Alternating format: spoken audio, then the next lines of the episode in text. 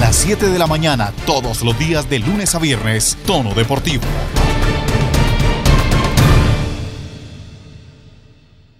¿Qué tal? ¿Cómo les va? Bienvenidos a Tono Deportivo. Hoy queremos hablarles de la FIFA, sí. La FIFA que el fin de semana dio a conocer una noticia bastante interesante. 900 millones de dólares cuesta el seguro que ha comprado, que ha adquirido para salvaguardar el evento más importante a nivel calendario del deporte internacional, el Mundial de Fútbol. 900 millones de dólares costó ese seguro? La pregunta es, ¿cuántos millones de dólares costará el seguro para la Copa América Argentina-Colombia 2021? Bienvenidos, esto es Tono Deportivo. En Tono Deportivo, fútbol. Llega el momento de fútbol mundial en tono deportivo junto a Omar Pachón. Los colombianos en el exterior tuvieron buenas actuaciones, algunos escándalos, otros, y les vamos a hacer el repaso de todos y cada uno de ellos en esta sección especial del programa el día de hoy. Recuerde que ayer fue festivo, entonces por eso hay más novedades del fútbol extranjero. Omar Pachón, ¿cómo le va? Buen día. Alejandro, muy buenos días, buenos días a mis compañeros, a todos los oyentes de Tono Deportivo que siempre nos escuchan en esta emisora y en las diferentes plataformas de nuestro podcast. Pues sí, Alejandro, mucha acción, mucha acción este fin de semana, bastantes colombianos en el escenario, mucho fútbol internacional y pues bueno, lo que presumíamos ya de las llaves de Champions, donde tanto en Europa League como en la Liga de Campeones tendremos eh, dos colombianos en cada eh, competencia europea de cuartos de final.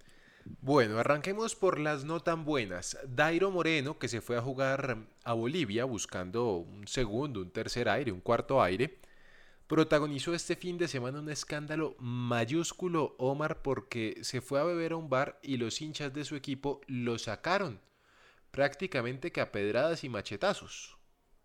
Así es, Alejandro. Dairo Moreno, que como usted bien lo dice, está buscando, yo no sé si una, una cuarta juventud, yo creo que más poco a poco cerrando su carrera futbolística, porque no se Caldas no le dio. Y, mm, y se nota que ya, ya está poco a poco en, su declive como tal, quien supo ser uno de los goleadores del fútbol colombiano.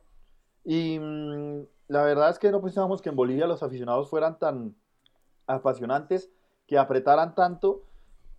Y el tema es ese, que mm, Dairo Moreno estaba tomándose unas copas, yo creo que también la incomodidad de violentar algunos protocolos de la pandemia, em, pero pues yo creo que Dario también llega con mucha mala fama y eso también hace que, la hinchada lo apriete un poco más. Lo increparon, pues se generaron ahí eh, unos, unos problemas con el jugador y parte de la hinchada, sobre todo de las barras bravas, como se les conoce, que pues Oriente Petrolero es uno de los equipos más importantes de Bolivia entonces es, eh, es un tema bastante eh, tenso, obviamente, para el jugador. La verdad, de la estadía de él en Bolivia no venía siendo muy buena en el sentido de que no ha aportado mucho tampoco al equipo.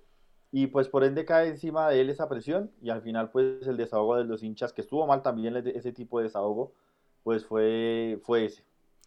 Situación muy compleja la de Dairo Moreno en Bolivia porque bien lo decía Omar, su fama lo precede.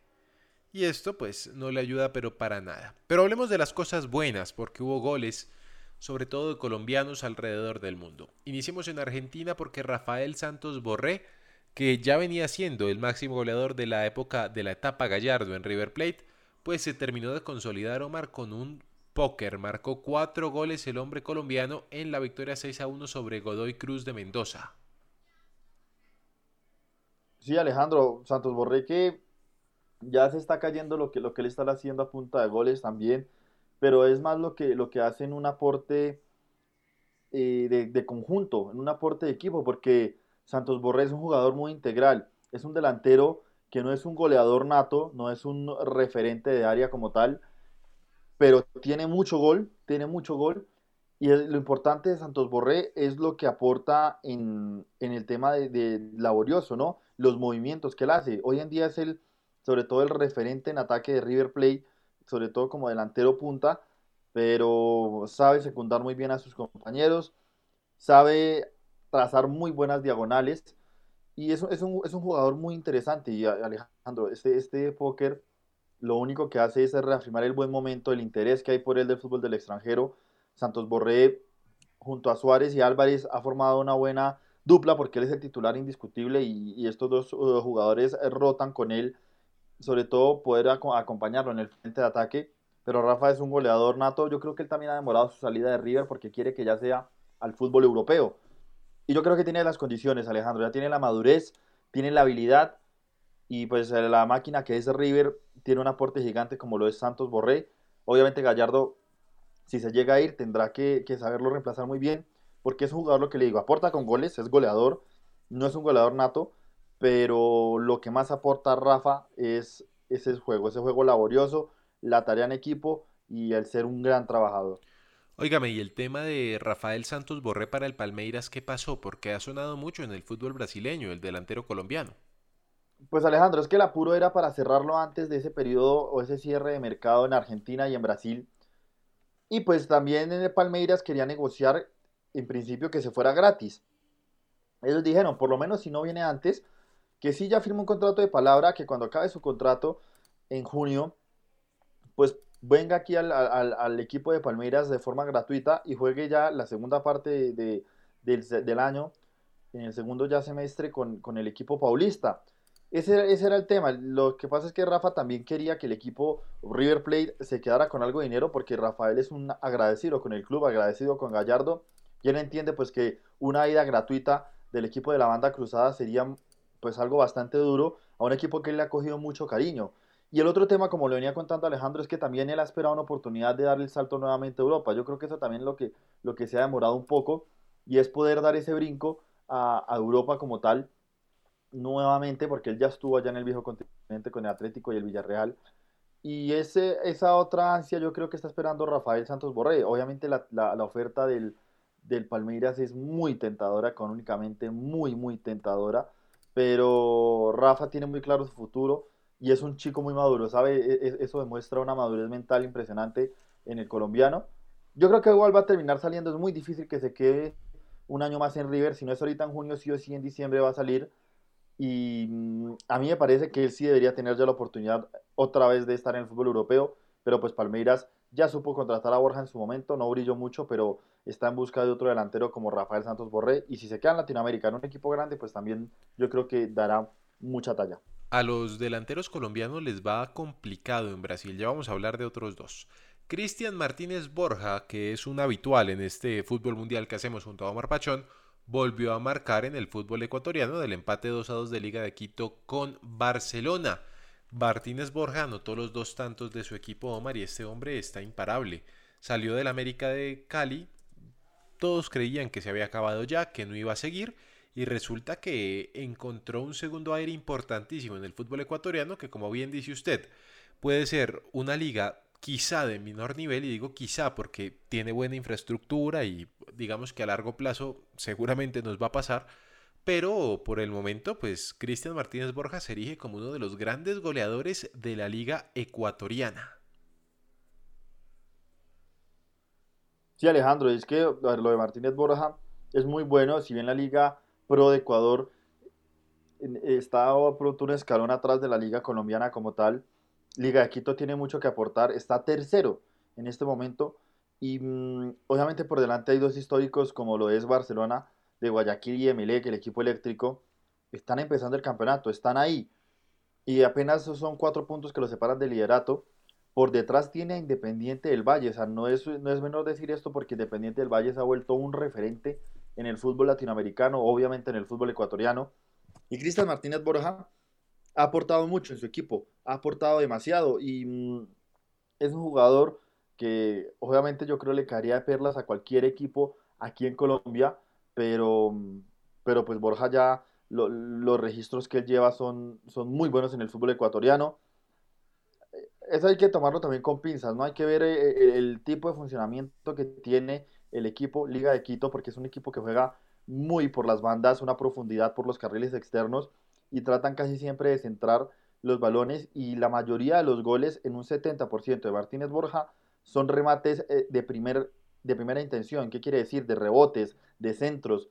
No son tanto jugadas elaboradas. Entonces, eh, eso también es un matiz para entender eh, eh, el, nivel que tiene Borja y pues también lo que se le debe a su equipo que estuvo mucho tiempo apagado, por lo menos en el último lustro en, Ecuador, y poco a poco ha ido retomando un nuevo nivel en el fútbol del país hermano de Colombia. Ciertamente, pero sabe, me gustaría de pronto para la próxima semana, el lunes, coger cada uno de los equipos ecuatorianos y ver cuántos han tenido participación internacional destacada, llegando a finales, semifinales o siendo campeones de copas internacionales y ponerlo en una contraposición con el fútbol colombiano para saber realmente en qué estamos a nivel histórico. Realmente los títulos y demás, si bien le da prestigio a los clubes, al fútbol del país le da historia. Y ahí es donde uno realmente se empieza a dar cuenta de diferentes aspectos que pueden cambiar un poco el devenir de los partidos. Pero continuamos entonces. En Perú, Víctor Perlaza marcó dos marcó un tanto en la derrota de su equipo de la Alianza Atlético sobre el Deportivo San Martín.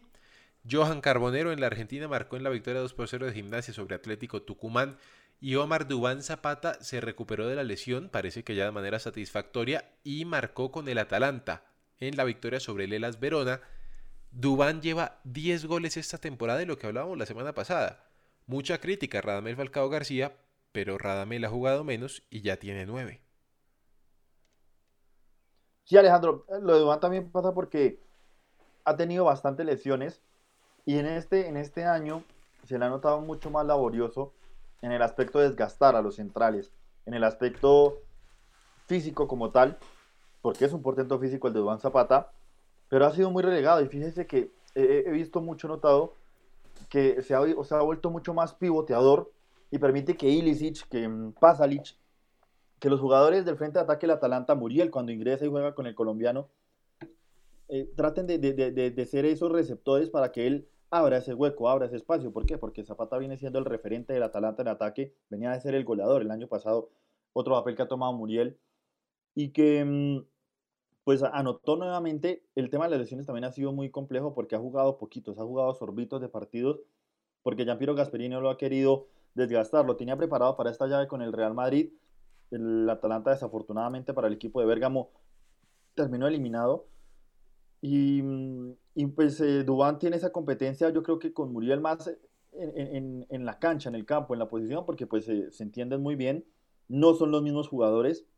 Dubán aporta algo diferente pero igual la cuota goleadora estaba para un colombiano que lleve un buen promedio goleador, porque ya son cinco años superando la barrera de los 10 goles para Dan Zapata, es algo bueno. Lo que pasa es que nos acostumbramos, o mal acostumbramos, con Radamel Falcao García, a escuchar registros impresionantes en las diferentes ligas europeas. Y hoy en día igual lo está haciendo. Alejandro tiene nueve goles ya en la liga turca, que sí puede que sea un nivel más abajo, pero es que lo ha hecho en muy pocos partidos. Dubán tiene obviamente más años por delante, tiene que destacar un poco más. Yo creo que él debió salir antes del Atalanta, pero pues igual en este momento el equipo de Bergamo no está mal. Y él puede tener otra revancha, otro desquite en un equipo un poco más grande, un Napoli como en su momento llegó al fútbol europeo. Pero ahorita con el, con el equipo de Giampiero Gasperini lo están haciendo muy bien, ha dado de que hablar en toda Europa.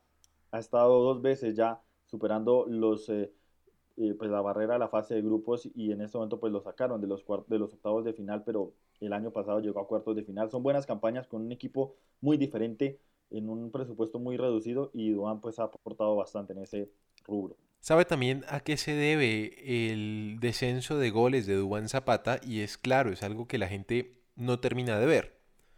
Precisamente por lo que usted dice, como todos estamos acostumbrados a ver los grandes números de Dubán, no vemos cómo se llega a esos goles. Y finalmente, el que le ponía los goles o tenía un equipo comandado por el Papu Gómez, que el Papu lo que hacía era ponerle la pelota donde a Dubán le gusta que le pongan la pelota, en las 16,50. De ahí para atrás, bien lo ha dicho usted, se le ha visto mucho más laborioso, bajando a recuperar la pelota, a servir de pivot, pero demuestra que deja de ser un jugador tan efectivo cuando tiene que bajar y moverse de su área de confort, que son las 16,50, que es algo que hemos dicho aquí siempre. Dubán es un gran delantero, un ariete impresionante, un bombardero, pero a la hora de tener otro tipo de responsabilidades la cosa cambia. Sigo con noticias en Europa porque el Rangers de Escocia, Omar empató a uno con el Celtic y Alfredo Morelos marcó el único tanto de los Rangers que alcanzó 11 goles esta temporada. Realmente el mejor delantero hasta el momento de la temporada en cuanto a colombianos se refiere es el señor Luis Muriel, porque todos los demás están apenas llegando a las dos cifras. Luis Muriel ya va más de 20 y digamos que se sigue consolidando. Sí, lo decíamos Alejandro, ha cambiado el papel del Atalanta un poco esta temporada, también en parte de la ausencia del Papu Gómez.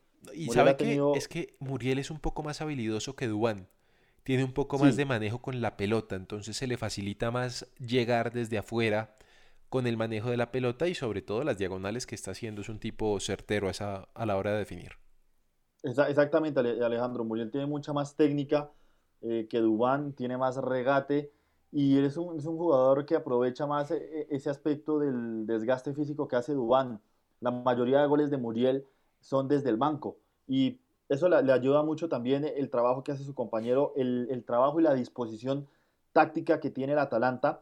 Porque, a ver, también porque ha bajado un poco ese rubro, porque el Atalanta en años anteriores, sobre todo el año pasado, el año inmediatamente anterior, era un equipo que anotaba demasiados goles. Fue el equipo, si no estoy mal, detrás del City más goleador del fútbol europeo, porque superaron la barrera de los 100 goles, pero le anotaban mucho al Atalanta. Y este año Gasperini quiso cambiar un poco eso. El central Romero de, Argentina, que es un juvenil, ha, también aportado mucho en ese aspecto. Pero el equipo también ha cambiado un poco esa disposición para poder defender mejor, no, no que la anoten tanto. Igual es un equipo que la anotan mucho para lo que, lo que ha venido construyendo Giampiero Gasperini pero sigue anotando igual. Lo que pasa es que ese, rendimiento y, ese rubro baja y Muriel igual ha aprovechado esa oportunidad para romper un poco más los registros. Sin duda es el, es, el delantero con mejores números. Yo, creo que de pronto eh, Alfredo Morelos está en un mejor momento por lo que está viviendo con el Rangers, lo que ha conseguido, el logro como tal y ya la, consolidación. Tiene que seguir perfeccionando el tema del, juicio, Alejandro, de la actitud. Porque ya Muriel y Dubán son dos jugadores que están hechos y forjados jugadores muy europeos y pues eh, tenemos buena, buena parte y buen aporte para la selección de cara a, esta Copa América si el rendimiento sigue de esta forma. Lo de Alfredo Morelos es un tema más psicológico, creo yo, más de la cabeza, de formar la cabeza, de no de que no se le suba la sangre tan rápido en momentos complejos que normalmente hay en el fútbol, sobre todo en el fútbol extranjero, en donde los defensores hacen su trabajo que es desaparecer al delantero y eso es lo que a él más le molesta. Johan Mojica y Livelton Palacios, dos defensores precisamente, titulares en el empate a uno del Elche con el Getafe, muy bien por los dos colombianos. Johan Mojica que desgraciadamente no se pudo afianzar en el Atalanta y tuvo que volver al equipo español. John Córdoba Omar, que venía lesionado, sigue pidiendo pista para la selección Colombia. John Córdoba, 27 añitos ya. Eh, digamos que no es tan joven, pero el hecho de estar en el fútbol alemán, que es una liga muy competitiva, y en un equipo como el Hertha Berlín, que si bien es de mitad de tabla para arriba, siempre es protagonista y siempre está peleando, pues le ganó tres goles por cero al Bayer Leverkusen, uno de los goles de John Córdoba, el hijo del triciclo, que se me hace es una historia muy similar, Omar, a la de Adrián Ramos cuando estaba en el fútbol alemán. Sí, Alejandro, eh, yo creo que pues Adrián tuvo ese plus de haber jugado en el Borussia Dortmund, a Córdoba todavía le queda un Córdoba que aprovechó obviamente a un Leverkusen que terminó la primera vuelta como tal de la liga alemana muy bien, muy muy bien, pero en esta segunda ya se fue desinflando poco a poco y, mm, y es un equipo que ha caído ya a pelear por un ingreso a, la Europa League como tal. Y pues el Hertha Berlín es un equipo que está ya salvándose en descenso, por lo menos está poco a poco certificando su continuidad del próximo año en la Bundesliga y Córdoba, que las lesiones, es, es el tema también que lo ha afectado mucho. Los colombianos lastimosamente se han visto afectados por este tema de las lesiones, pese a que físicamente se cuidan y, tienen un plus que, diferente al de sus otros eh, compañeros en el fútbol europeo. Córdoba le han afectado estas lesiones. Igual anota, anota mucho, es un jugador que también trabaja mucho, pero es un más referente de área, que desde hace tiempo, yo no sé si venía pidiendo pista para selección, porque es que decimos, piden pista, piden pista, pero ¿en dónde los vamos a meter? No hay cupo. Teniendo un jugador como Radamel Farcao, como en su momento estaba Dubán Zapata, es muy difícil, pero sí, o sea, por mérito de John Córdoba, un tiempo atrás debió haber estado, por lo menos convocado en algún microciclo. Yo creo que lo va a estar pronto. Carlos Quiroz, de hecho, ya lo tenía en cuenta. Yo creo que lo van a seguir teniendo en cuenta porque sigue llamando mucho la atención. Ya ganó madurez y tiene, ustedes muy bien lo dicen, esa historia muy parecida a Adrián Ramos, un juego muy similar. Y el juego físico de la Bundesliga no ha sido un impedimento para él en el aspecto del juego. Pero las lesiones, evidentemente, sí le han afectado y lo han mermado un poco más. Ciertamente. Bueno, vamos para España de nuevo porque Carlitos Vaca marcó en la victoria del Villarreal 2 a 1 sobre el Cádiz. Lleva dos goles seguidos, Carlos Vaca, el fin de semana pasado, y este muy bien por el hombre de el Atlántico colombiano, porque digamos que regresa y se va afianzando de nuevo en un Villarreal en donde había sido llamado a ser figura, pero no había tenido suerte.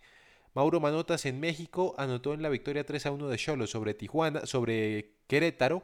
Brian Angulo y Cristian Rivera también fueron titulares con el Cholos de Tijuana Omar y en Brasil dos hombres importantes. Uno Johnny González, lo recuerda usted, que salió del Junior de Barranquilla para Europa, pero ha dado muchas vueltas este muchacho y Steven Mendoza, que llegó de la Amiens de Francia al Ceará de Brasil, pues debutaron en la en la fecha brasileña con un empate a cero con el Fortaleza. Estos dos seguramente pues llamarán la atención, sobre todo por lo que puedan hacer en el fútbol brasileño, Omar, más por el lado de el propio Johnny González, que me imagino yo debe estar buscando afianzarse por fin en un equipo, luego de haber pasado por Europa, de estar en el fútbol brasileño, de ir al fútbol estadounidense y luego de regresar de nuevo al fútbol brasileño. Sí, sí, Alejandro, ya es una, una carrera de un recorrido amplio como tal en número de equipos para un jugador tan joven, un jugador que en el Junior de Barranquilla yo creo que se vio eclipsado por Luis Díaz, pero un jugador que tenía mucho talento, que terminó esa campaña siendo determinante, sobre todo para el acceso a la final de la Copa Sudamericana frente al Paranaense. Y es un jugador que no, nunca se, se puede decir que se afianzó en el equipo portugués porque la verdad llegó y lo prestaron. Yo pensé que se iba a ubicar mejor en el Galaxy, teniendo e, esa oportunidad de aprovechar el bajón de Cristian Pavón, pero no pudo, no lo, consiguió, volvió a Portugal, tuvo unos minutos, yo creo que en Brasil va a tener una, como usted lo decía con David, una segunda juventud, pero es un jugador que el tema salarial lo tiene bastante complicado, pero si regresa al fútbol colombiano podría ser muy bien aprovechado porque tiene talento, es vertiginoso, yo creo que se siente un poco más identificado con el fútbol brasileño porque en el Fluminense lo supo hacer bien, el Ceará es otra, otra cosa, ¿no? Eh, apuesta a otro tema, y, puede terminar siendo importante dependiendo de lo que, lo que pase también con su compañero Steven Mendoza, lo, lo, mental que pueda estar, el tema de las lesiones que siempre está, pero tiene el talento, o sea, John González tiene el talento, ya lo demostró en un equipo grande como el Fluminense, pero tiene que concentrarse en volver a reenfocar eso y no, y no terminar eh, o, o, continuar siendo un jugador que pase por diversa cantidad de clubes en el fútbol sudamericano o el fútbol europeo pero de segundo nivel o segunda categoría como tal. Ciertamente. Este Steven Mendoza sonó para llegar al América de Cali, pero no se dieron las cosas precisamente por el tema salarial que bien decía Omar Pachón. Diego Baloyes en el fútbol argentino marcó en la victoria de Talleres sobre Boca Juniors 1 a 2. Los colombianos de Boca fueron titulares Fabra, Campuzano y Villa. Cardona sigue preocupando por el tema de la lesión, se le da ya más o menos 15, 20 días de incapacidad para que pueda volver el 10, bueno, el 8 de Boca Juniors, Omar. Sí, Alejandro, eh, y, bueno, hay, que obviamente hablar del incidente que tuvo Fabra con su compañero izquierdo. No sé, no, no, no sé, era un jugador tan maduro como Fabra, es muy maduro, es un jugador importante, que ya tiene una continuidad grande en un equipo grande, valga la redundancia, del fútbol argentino y del fútbol sudamericano, el fútbol mundial, como lo es Boca Juniors, y él no puede salir con estas cosas. Con todo el respeto, ¿no? Eh, obviamente, ¿qué pasa? El tema en la cancha es eh, la calentura, la poca oxigenación que se tiene en el cerebro, y es muy fácil desde acá decirlo. Yo espero que todo se haya quedado en, en la cancha, ¿no? En el terreno de juego. Pero, pero se vio feo, Alejandro. Es feo porque uno entiende los calentones, pasa. A los que, los, los que hemos jugado fútbol pasa, uno se calienta en el partido con un compañero pero, pero queda en el terreno de juego. Yo creería y esperaría que, que, fuese así porque son dos jugadores importantes como es el Cali Izquierdos y Frank Fabra. Y pues obviamente este equipo se ve resentido un poco porque no disparó nunca al arco en este partido que perdió el fin de semana. y le extraña mucho a Cardona. Cardona se ha vuelto muy importante, Cardona está, está más consciente de la importancia que tiene el peso como tal, está más delgado, trabaja un poco más. Es un Cardona muy importante, es un Cardona que puede ser titular en la selección Colombia con la poca continuidad de James Rodríguez, la desaparición de Juan Fernando Quintero. Cardona tiene su oportunidad. Yo creo que se la está luchando, se está preparando para ser por lo menos un, eh, escogible, seleccionable por Reinaldo Rueda para la Copa América y mm, por qué no pelear la titularidad en este momento por el, por el rendimiento. Las lesiones se tienen que cuidar, evidentemente, tiene que cuidarse mucho. En Argentina dan mucha, mucha pierna, entran bastante fuerte y Cardona puede sufrir por, por el estilo de juego que tiene. Pero ya lo de Cardona, el punto de madurez que tiene es, es importante. Hombre, lo de Juanfer, en estos días estuve por ahí indagando sobre sus diferentes cosas en China. De a poco se va consolidando, acoplando al fútbol chino, al clima chino, pero sigue teniendo la cabeza en Colombia. De hecho, montó una barbería en estos días en Medellín y en la zona antioqueña para que los que estén por allá y quieran darle una visita puedan hacerlo. Rápidamente eh, le cuento, Omar, que Sebastián Rincón dio positivo por COVID-19 y será baja con su equipo durante unos días. Pasemos a la Liga Colombiana y veamos rápidamente lo que ha sucedido. Hoy tenemos dos partidos no, mentira, hoy no tenemos partidos. Eran. Sí, vea que sí, hoy tenemos dos partidos. Omar Boyacá Chico contra Envigado y Santa Fe Once Caldas, uno a las 6, otro a las 8 de la noche. Pero repasemos rápidamente lo que fue este fin de semana. Jaguares cayó 0 a 2 con Águilas Doradas. Águilas Doradas que por fin empieza a coger algo de estructura, algo de forma, tiene buena nómina Águilas Doradas, pero no se le estaban dando las cosas. Envigado Omar derrotó 2 a 1 al Santa Fe y creo que la parcial Cardenal queda un poco preocupada con lo visto en el partido. Bueno, Alejandro, ¿qué pasa?